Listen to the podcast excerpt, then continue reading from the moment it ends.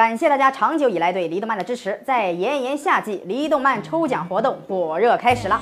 每周我们会抽取十位幸运观众，中奖的朋友们可以选择礼物哦。现在有奥特曼的大礼盒与奥特曼和怪兽的组合手办供大家选择。只要您关注离动漫头条号，多多点赞、留言、转发，就可以参与抽奖哦。看得越多，几率越大，多多礼物等你来拿。大家好，欢迎收看离动漫。众所周知，奥特曼是正义的化身。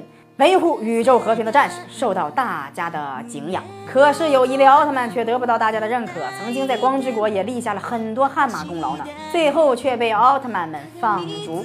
听到这儿，大家可能大概也知道他是谁了。这个奥特曼就是贝利亚。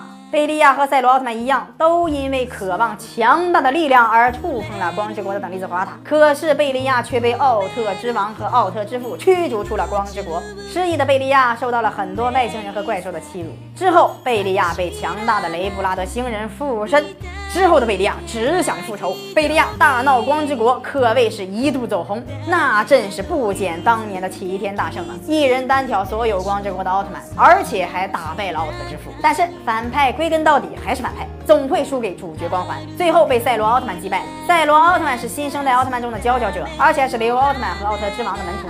所以击败贝利亚也是合情合理的，毕竟贝利亚也是因为赛罗而存在的。但是由于贝利亚人气居高不下，所以没那么轻易被杀死。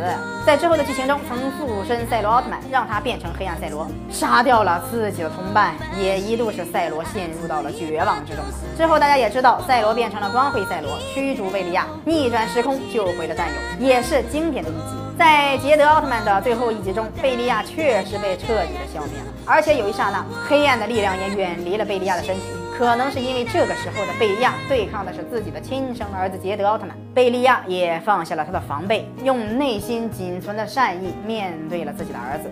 他下不了手，被那么强大的黑暗力量附身之后，力量更是让大家可怕。如果他想要杀死自己的儿子，是非常轻松的一件事，但是他选择了失败。贝利亚最终没有忍心对自己的亲生儿子下手，也就导致了注定自己会永远的消失。看过捷德奥特曼，大家反而更加同情贝利亚奥特曼了。往往有的时候，一些事情会让一个人变坏，力量和金钱，权力和欲望。但是，当最珍贵的人出现以后，才会找到人生真正的意义。好了，感谢大家收看这一期的李动漫。喜欢我们节目的朋友呢，可以关注我们哦。我们每天都会为大家精心准备精彩的内容哦。咱们下期再见。